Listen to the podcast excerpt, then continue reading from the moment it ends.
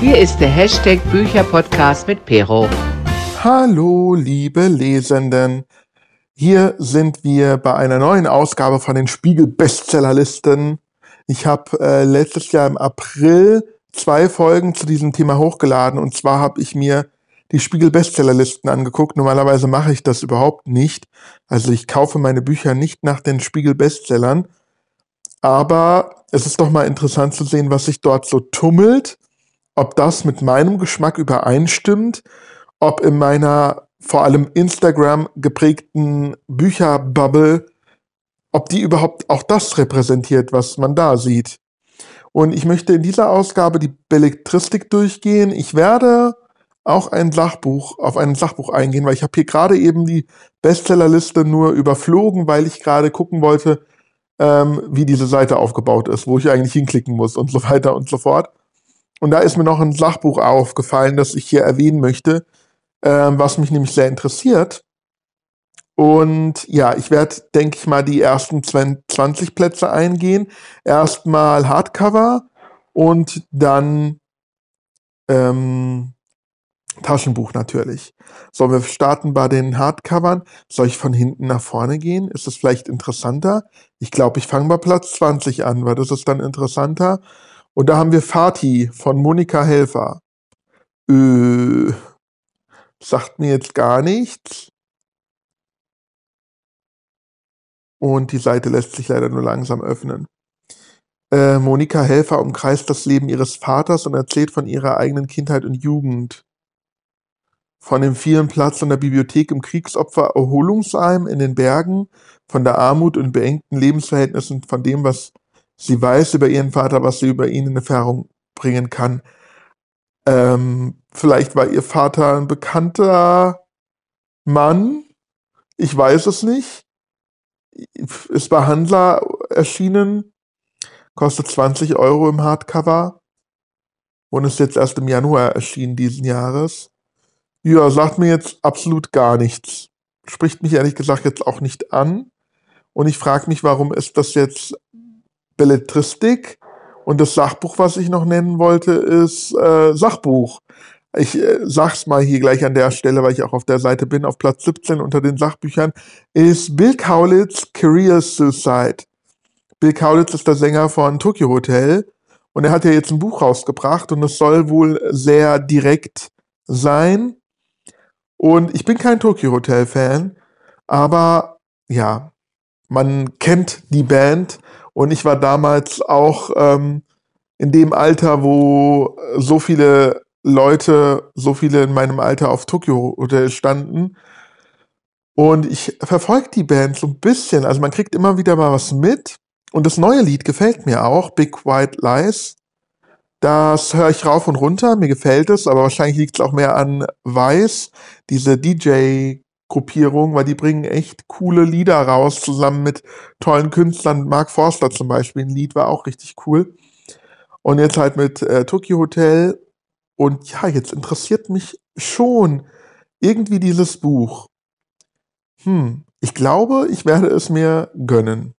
Ich hoffe ja ein bisschen drauf, dass es als Hörbuch erscheint, weil das könnte ich mir sehr gut als Hörbuch vorstellen. Und dann müsste es bei Bookbeat verfügbar sein, damit ich das auch höre dann wäre das absolut was für mich, weil ich glaube, das Buch, das wäre so eins, was man gut hören kann. Also das ist mir schon aufgefallen, dass ich, dass ich Biografien fast noch besser hören als lesen kann, während ich ähm, tatsächliche Romane besser lesen kann. Ich weiß nicht, woran das liegt, aber ja, mein Geschmack bei Hörbüchern ist ein bisschen anders als mein Geschmack beim Le bei lesenden Büchern. Das ist sehr interessant. Darüber könnte man eigentlich auch mal äh, eine Folge aufnehmen. So, jetzt gehe ich aber wieder zurück zur Belletristik. Platz 19. Der Rhythmus des Krieges von Brandon Sanderson. Äh, ich habe den Namen schon öfter gehört, aber jetzt der Titel und das Cover, der Rhythmus des Krieges. Rochard ist eine von Stürmen heimgesuchte Welt. Nee, nee. Also da brauche ich schon gar nicht mehr weiterlesen. Ist überhaupt nicht mein Fall. Das ist bei Heine erschienen, ist anscheinend ein Fantasy-Buch, ist nicht meins. Auf Platz 18 haben wir Tove Ditlevsen, Jugend. Auch das erinnert mich eher an so eine Biografie, Aufbauverlag. Hm. Ein Mädchen kann nicht Dichter werden, hatte der Vater zu Tove gesagt. In Jugend im zweiten Teil ihrer autobiografischen Kopenhagen-Trilogie zeichnet Tove Detlefsen das Porträt einer jungen Frau in Kopenhagen der 1930er, die ihren eigenen Weg geht. Das ist, äh, ja, warum ist jetzt Career, Career Suicide von Bill Kaulitz Sachbuch? Und das hier ist jetzt aber Belletristik. Verstehe ich nicht, spricht mich nicht an. Kirsten Beue, Dunkelnacht bei Oettinger, ein, neu, ein neues Buch von, Kir, äh, von Kirsten Beue, das ist ja mal interessant. Im Oettinger Verlag erschienen jetzt im Februar 13 Euro. In der Nacht vom 28. auf den 29. April 45, zwei Tage vor Hitlers Selbstmord, ereignet sich das dunkelste Kapitel der damals noch jungen Stadt Penzberg in Bayern. Denn während der einst von den Nazis abgesetzte Bürgermeister zurück ins Rathaus zieht, erlässt die Wehrmacht den Befehl, alle Widerständler sofort hinzurichten. Und zwischen allen Fronten stehen die Jugendlichen Marie, Schorsch und Gustl. Schorsch und Gustl. Ähm, normalerweise würde ich sagen, überhaupt nichts für mich. Aber es ist ein Buch von Kirsten Boye, eine sehr bekannte und sehr gute Kinderbuchautorin. Ja, aber dieses Thema Zweiter Weltkrieg ist sehr, sehr wichtig. Aber es muss halt, finde ich mittlerweile, also es gibt so viele Werke, ich finde, es muss einen neuen Aspekt ansprechen. Zum Beispiel habe ich ja diesen Carlsen-Clip gesprochen, wo es ähm, nur um quasi die Anfangszeit der, äh, der, der Anfangszeit von Hitlers Übernahme, wenn ich das so nennen darf, gegangen ist. Und das war mal was anderes, weil es eben nicht die Jugendver Judenverfolgung wieder, diese KZ-Lager, Kriege so anspricht, sondern mal einen anderen Aspekt, nämlich wie hat sich so der Alltag ganz am Anfang verändert. Ja, mal sehen. Also das muss ich ein bisschen in, im Auge behalten. Dann haben wir Charlotte Link ohne Schuld. Blanc Vallée Verlag, 24 Euro. Also Charlotte Ling ist ja auch mittlerweile so eine krasse Krimi-Autorin geworden. Die nimmt auch Preise, ey, Fitzek-mäßig, sage ich nur. Aber ja, spricht mich jetzt ehrlich gesagt nicht an. Also ich bin jetzt kein Link-Fan. Im Zug von London nach New York zieht ein Fremder mit einer Pistole auf eine Frau. Sie entkommt in letzter Sekunde. Zwei Tage später, eine junge Frau stürzt mit ihrem Fahrrad, weil jemand einen dünnen Draht über den Weg gespannt hat. Den folgenden Schuss hört sich schon nicht mehr, die Frauen stehen in keiner Verbindung zueinander, aber die Tatwaffe ist dieselbe. Kate Linville, keine Ahnung, Linville, neu bei der North Yorkshire Pol Police, wird sofort in die Ermittlungen hineingezogen. Ach, ist Charlotte, ist das heißt die Charlotte Link? Ist es Englisch? Ich dachte immer, das ist eine Deutsche, Charlotte Link. okay, ihr merkt schon, ich habe keine Ahnung von dieser Frau und es spricht mich nicht an. Auf Platz 15 haben wir, ich, ich lese jetzt auch nicht immer die Inhaltsbeschreibung vor, gell? Äh, sonst wird das hier äh, sehr lang, glaube ich. Martin Mosebach, krass. Also ich habe schon mal ein Buch gelesen, das hieß krass. Aber ich glaube, das hier ist was anderes. Es ist ein Erwachsenenbuch auf jeden Fall. Warum ist eigentlich das Buch von Kirsten Beuer jetzt eigentlich hier bei den Erwachsenen-Belletristik gelandet? Es ist kein Kinderbuch. Bei KJL mache ich eine andere Ausgabe. Kinder- und Jugendbücher. Da bin ich jetzt auch irritiert. Auf jeden Fall krass hier von Martin Mosebach ist bei Rowold erschienen. 25 Euro. Ach so, man darf nicht vergessen, das sind alles Hardcover. Ähm, und hier geht es um einen verschwenderischen, großzügigen Geschäftsmann. Äh, aber scheint irgendwie, ich weiß nicht, was das sein soll. Ist das ein Thriller oder eine Liebesgeschichte? Naja, ist auch nichts für mich. Ich finde das Cover jetzt auch nicht so schön. Aber noch schlimmer ist das Cover, was auf Platz 14 ist, von De Thea Dorn. Trost. Im Penguin Verlag erschienen und das ist sehr einfach gehalten. Ähm, oh Gott, das scheint sehr philosophisch zu sein. Trauer über den Tod ihrer Mutter. Ja, das ist hier Trauerbewältigung. Verzweiflung und sowas. Nee, ist leider nicht meins. Das ist wahrscheinlich auch sehr tiefgründig. Ich unterbreche die aktuelle Folge gerade mal. Hier spricht Pero aus der Zukunft. Ich habe gestern die Folge aufgenommen, aber abends noch eine Folge des Podcasts WIMAF gehört und dort haben sie tatsächlich über dieses Buch gesprochen. Und deswegen muss ich hier jetzt was ergänzen, damit nicht ein falscher Eindruck entsteht. Aber was eigentlich auch total Blödsinn ist, weil ich habe die Bücher ja alle nicht gelesen und vielleicht habe ich auch andere Bücher fehlinterpretiert. Aber hier muss ich doch noch mal was loswerden. Also Thea Dorn ist wohl eine Moderatorin einer Literatursendung. Ich glaube, das literarische Quartett. Und ähm, sie scheint wohl relativ konservativ, vielleicht so ein bisschen auch rechtspolitisch zu sein. So hat jedenfalls, so haben die das bei WIMAF auf jeden Fall gesagt. Und in dem Buch geht es darum, dass die Protagonistin die Corona-Zeiten so ein bisschen kritisiert. Was heißt so ein bisschen?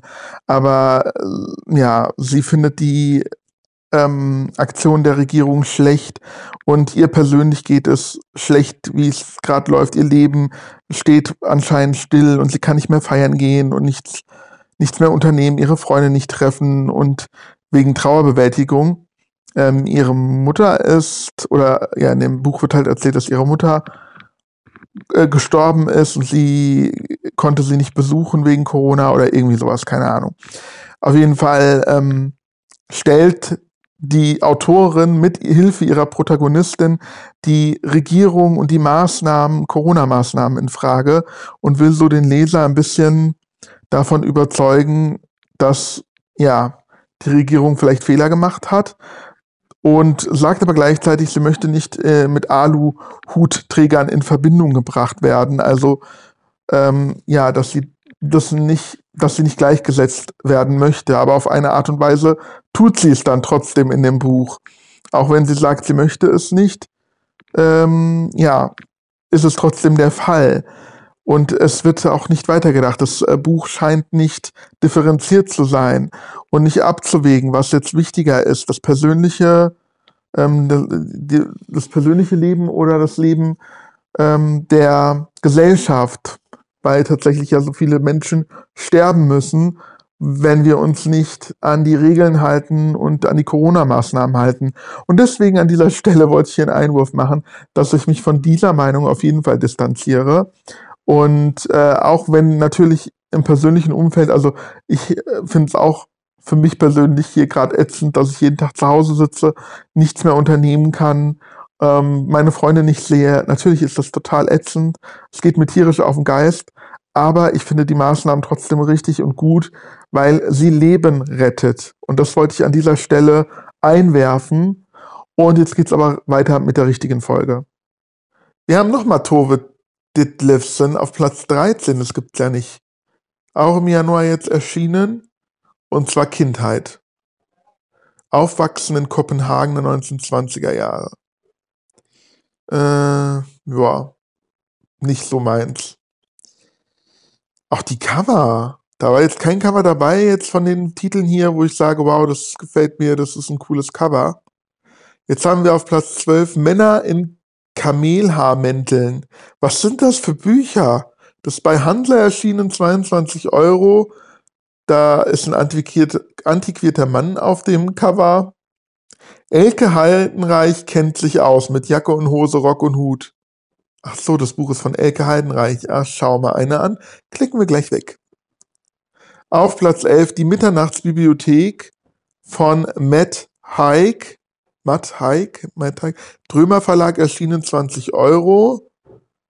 Ähm, stell dir vor, auf dem Weg ins Jenseits gäbe es eine riesige Bibliothek, gesäumt mit all den Leben, die du hättest führen können.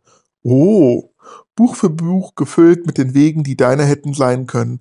Hier findet sich Nora Seed wieder, nachdem sie aus lauter Verzweiflung beschlossen hat, sich das Leben zu nehmen. An diesem Ort eröffnet sich für, die, für Nora die Möglichkeit herauszufinden, was passiert wäre, wenn sie sich anders entschieden hätte. Das ist mal eine ähm, innovative Geschichte.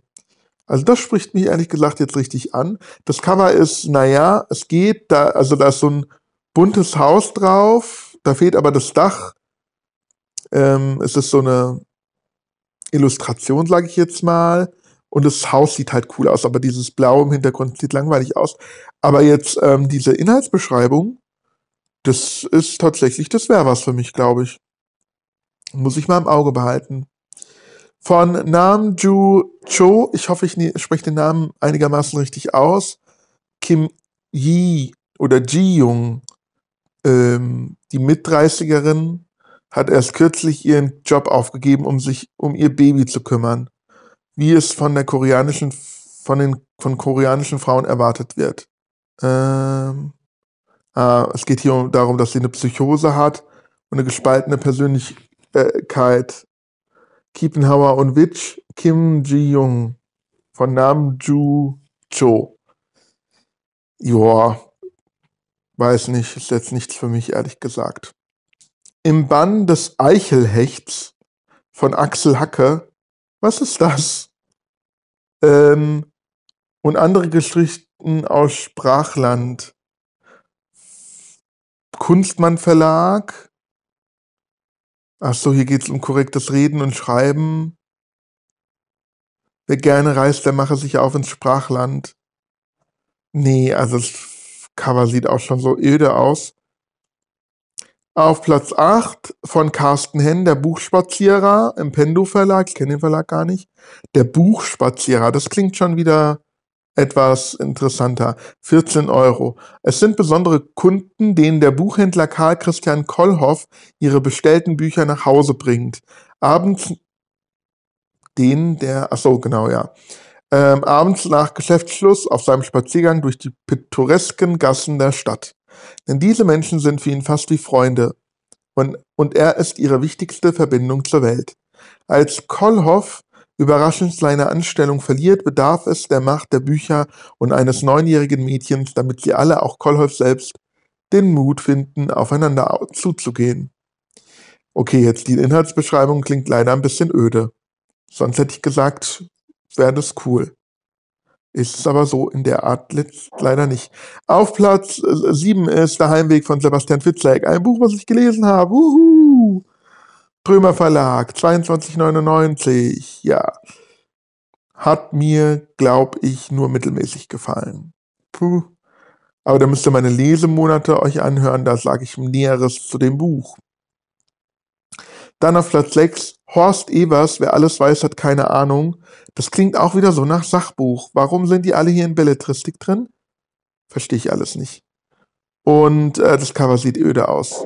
Das sieht auch so altbacken aus so ein Buch aus den 60ern. So, keine Ahnung. Erlebnisse, Vorfälle und Beobachtungen von ihm, von äh, Horst Evers. Nee, also gar nicht meins. Auf Platz 5 von Bernardine Evaristo, Mädchen, Frau etc. Äh, aus dem Tropenverlag, kenne ich auch nicht den Verlag. In Mädchenfrau etc. verwebt Bernardine Evaristo die Geschichten schwarzer Frauen über ein Jahrhundert zu einem einzigartigen und vielstimmigen Panorama unserer Zeit. Also das reiht sich so in die ähm, äh, Bücher ein, die jetzt so ein bisschen häufiger vorkommen, wo es um schwarze Frauen geht und deren Erlebnisse. Es gibt da schon eins, zwei, was mich vielleicht mal interessieren könnte. Wir haben äh, auf Platz, welcher Platz ist das jetzt? Auf jeden Fall der nächste Platz, äh, Sprich mit mir von T.C. Boyle. Ich habe noch nie was von T.C. Boyle äh, gelesen. Das Cover spricht mir jetzt auch nicht an. Es ist ziemlich so bräunlich und ein stilisierter Schimpansen, ein stilisiertes Schimpansengesicht ist darauf mit orangenen Augen.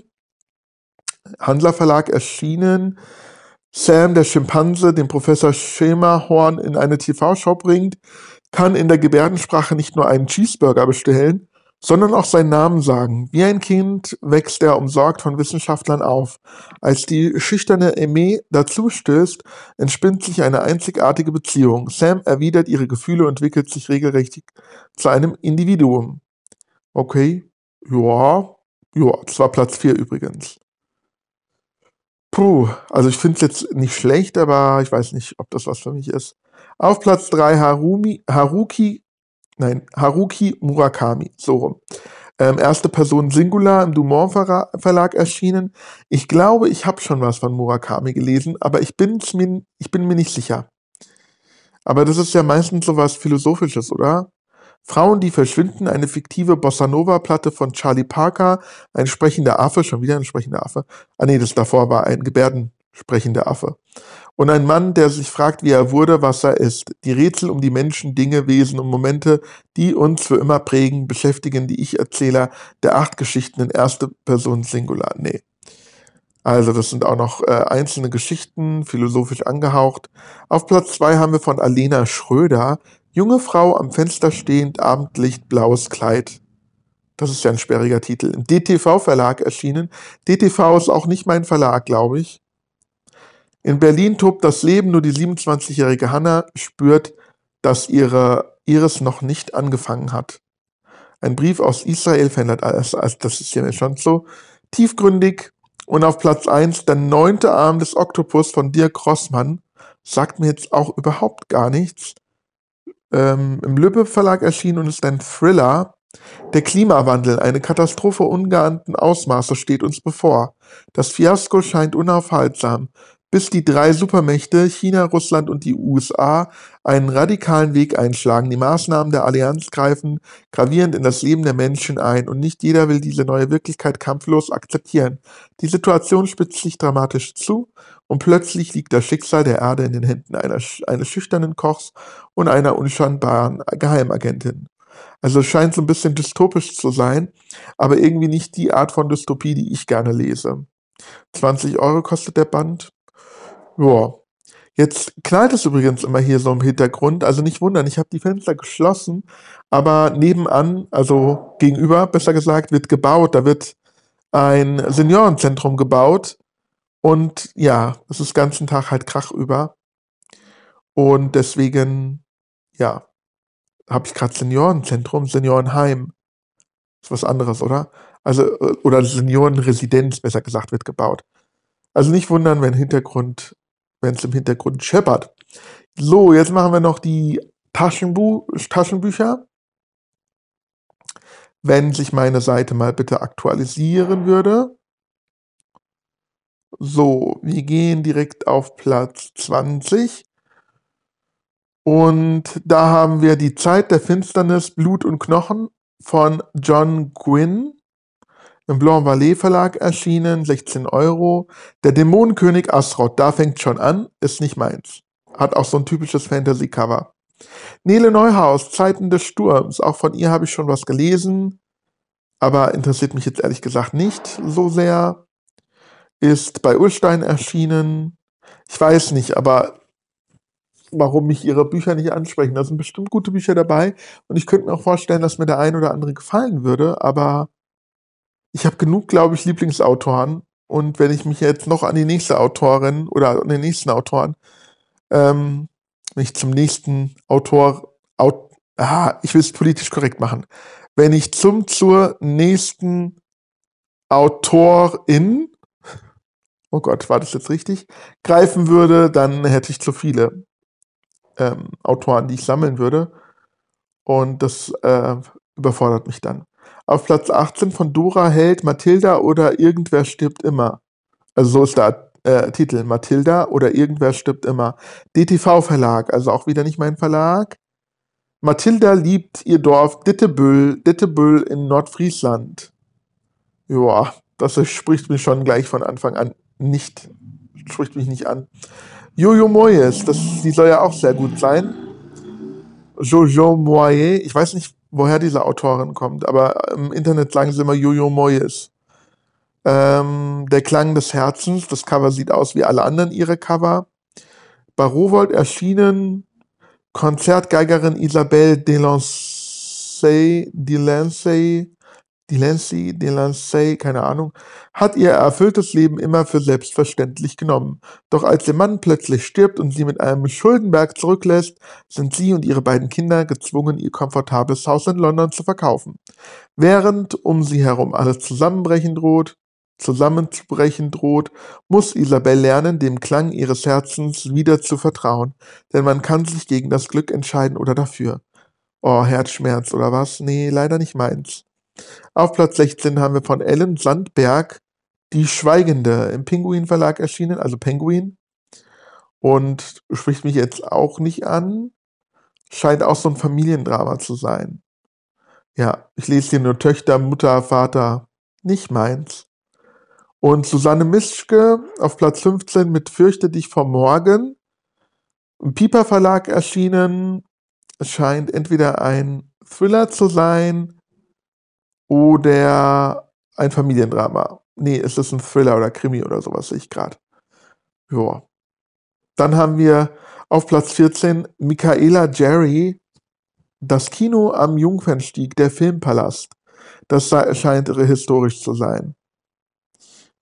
Ähm, Goldmann Verlag erschienen und es spielt 1944. Babelsberger Filmstudios. Nee, interessiert mich jetzt nicht mehr. Nicht so. Und das nächste interessiert mich auch nicht. Äh, Luca di Fulvia. Es war einmal Italien. Auch hier sieht es aus wie so ein ähm, historischer Roman. Ja, ich lese auch schon hier drei Menschen, die das Schicksal im Jahr äh, 1870 nach Rom führt. Leider auch überhaupt nicht meins. Ruth Ware, hinter diesen Türen, im DTV-Verlag erschienen, scheint ein relativ altmodisch geschriebener Thriller zu sein, also vom Cover her. Ähm, hier geht es wohl um Rowan Kane, die als Kindermädchen eine Stelle übernimmt bei einer perfekten Familie mit vier Töchtern. Doch ihr Job wird zum Albtraum, obwohl das klingt echt gut eigentlich. Das klingt irgendwie so horrormäßig. Könnte auch sein, weil auf dem Cover ist so ein Schlüsselloch und äh, durch das Schlüsselloch schauen wir quasi, also es ist ein riesen Schlüsselloch und man sieht ein Anwesen, ein Haus. Und es sieht ein bisschen horrormäßig aus. Also das wäre vielleicht schon was für mich. Jetzt haben wir sowas, das sieht wieder aus wie so eine Biografie, wieder unter Belletristik. Blanka Lipinska, 365 Tage. Hotelmanagerin Laura fährt mit Freunden nach Sizilien. Sie will dort ihren Geburtstag feiern und hofft, dass auch ihr Freund Martin im Urlaub endlich mehr Zeit für sie haben wird. Doch es kommt ganz anders. Nach einem heftigen Streit verlässt Laura Wut im Brand das Hotel und begegnet Don Massimo Torricelli. Der attraktive junge Don ist das Oberhaupt einer der mächtigsten Mafia-Familien Siziliens und gewohnt zu entkommen, äh, zu bekommen, was er will. Und Massimo will Laura. Okay, das Cover hat mich irritiert, weil da so ein Mann abgebildet ist und ich dachte, das wäre der Typ, der das geschrieben hat. Aber nein. Und das, äh, der, die Inhaltsbeschreibung spricht mich null an. Hat man vielleicht gemerkt, als ich das ein bisschen ironisch vorgelesen habe. Louis Penny auf Platz 10, das Dorf in den roten Wäldern. Okay, im Kamper Verlag erschienen. Ich kenne den Kamper Verlag nicht. Als Inspektor, äh, by the way, bevor ich jetzt hier weitermache, ähm, diese Verlage, die hier abgedruckt sind, da frage ich mich, ist der sind, ist der Spiegel ähm, offener kleinen Verlagen gegenüber geworden oder kenne ich einige große Verlage einfach nicht? Sehr interessant.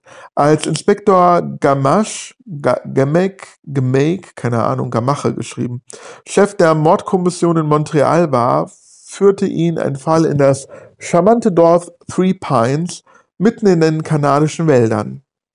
Ja, Leiche gefunden, bla bla bla auf der Suche nach Mörder wahrscheinlich. Nicht mein Fall.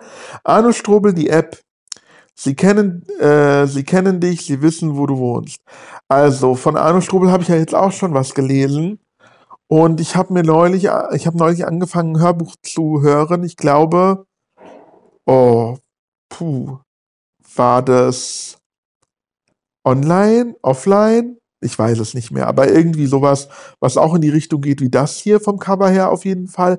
Und da waren gleich am Anfang irgendwie 20 Millionen Protagonisten, dass ich nicht durchgeblickt habe und dann auch keinen Bock hatte. Und äh, ja, jetzt geht es hier um ein Haus, das äh, um ein Smart Home Haus sozusagen. Und die spielt verrückt, das spielt verrückt wahrscheinlich. Das könnte interessant wieder werden, aber ich habe so ein bisschen Angst so ein bisschen Vorbehalte, ehrlich gesagt. Wegen dieser schlechten Erfahrung der, des anderen Buches. Von Lia Louise, jedes Jahr im Juni, auch im Penguin Verlag erschienen. Und das ist sehr, sehr blumig. Das Cover, so, wie nennt man diese Blumen? Ich habe keine Ahnung, aber so pinke Blumen auf jeden Fall, so rosa Blumen. Und es scheint eine Liebesgeschichte zu sein, wenn ich das so überfliege. Auf Platz 7 Lissa K. Adams, The Secret Book Club, Liebesromane zum Frühstück. Okay, brauche ich auch nicht weiterlesen. Ist nicht meins. Auf Platz 6 Michael Robotham, Robo, Robotham, Robo, keine Ahnung. Für, Fürchte die Schatten im Goldmann Verlag erschienen und scheint ein Thriller, glaube ich, zu sein. Ja, Psychothriller. Ich kenne den Autor nicht, aber es ist kein deutscher Autor und ich mag Psychothriller eher von Deutschen. Also ich mag eigentlich nur Sebastian Fitzek mittlerweile, weil der genug Lesestoff für mich herausbringt. Ein, zweimal im Jahr und dann lese ich noch Ursula Poslanski, was sie rausbringt. Und dann bin ich schon ausgelastet, was äh, Thriller anbelangt. Deswegen bin ich so engstirnig und ähm, schnapp mir keine anderen Bücher.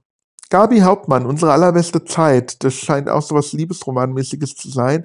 Ist Gabi Hauptmann nicht die äh, Comedian? So eine Stand-up-Comedian? Im Piper Verlag ist das Buch auf jeden Fall erschienen. Ähm, ja, Okay, das scheint aber eher so ein Familiendrama zu sein. Hm, keine Ahnung. Spricht mich ehrlich gesagt auch nicht an. Genauso wenig das nächste Buch. Laura Baldini, Lehrerin einer neuen Zeit. Rom 19, äh, 1896.